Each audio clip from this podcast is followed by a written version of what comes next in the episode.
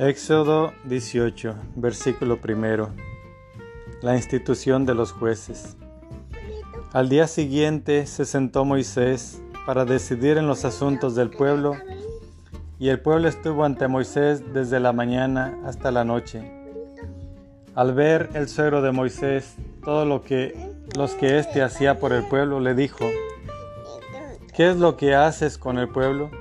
¿Por qué te sientas tú solo mientras todo el pueblo está ante ti desde la mañana hasta la noche? Contestó Moisés a su suegro, es que el pueblo acude a mí para consultar a Dios. Cuando tiene un pleito, vienen a mí y yo decido entre unos y otros, y les enseño los preceptos y las leyes de Dios. El suegro de Moisés le respondió, no está bien lo que estás haciendo acabarás agotándote tú y el pueblo que te acompaña. La tarea es superior a tus fuerzas. No podrás realizarla tú solo, así que escúchame. Te voy a dar un consejo y que Dios esté contigo.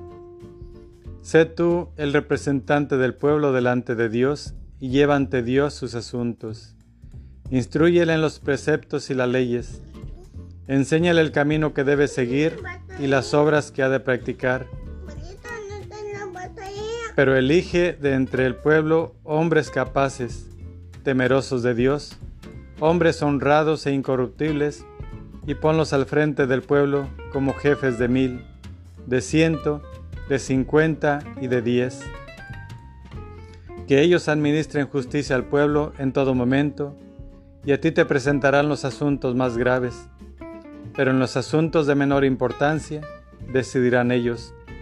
Así elegirás tu carga así aligerarás tu carga, pues ellos la compartirán contigo.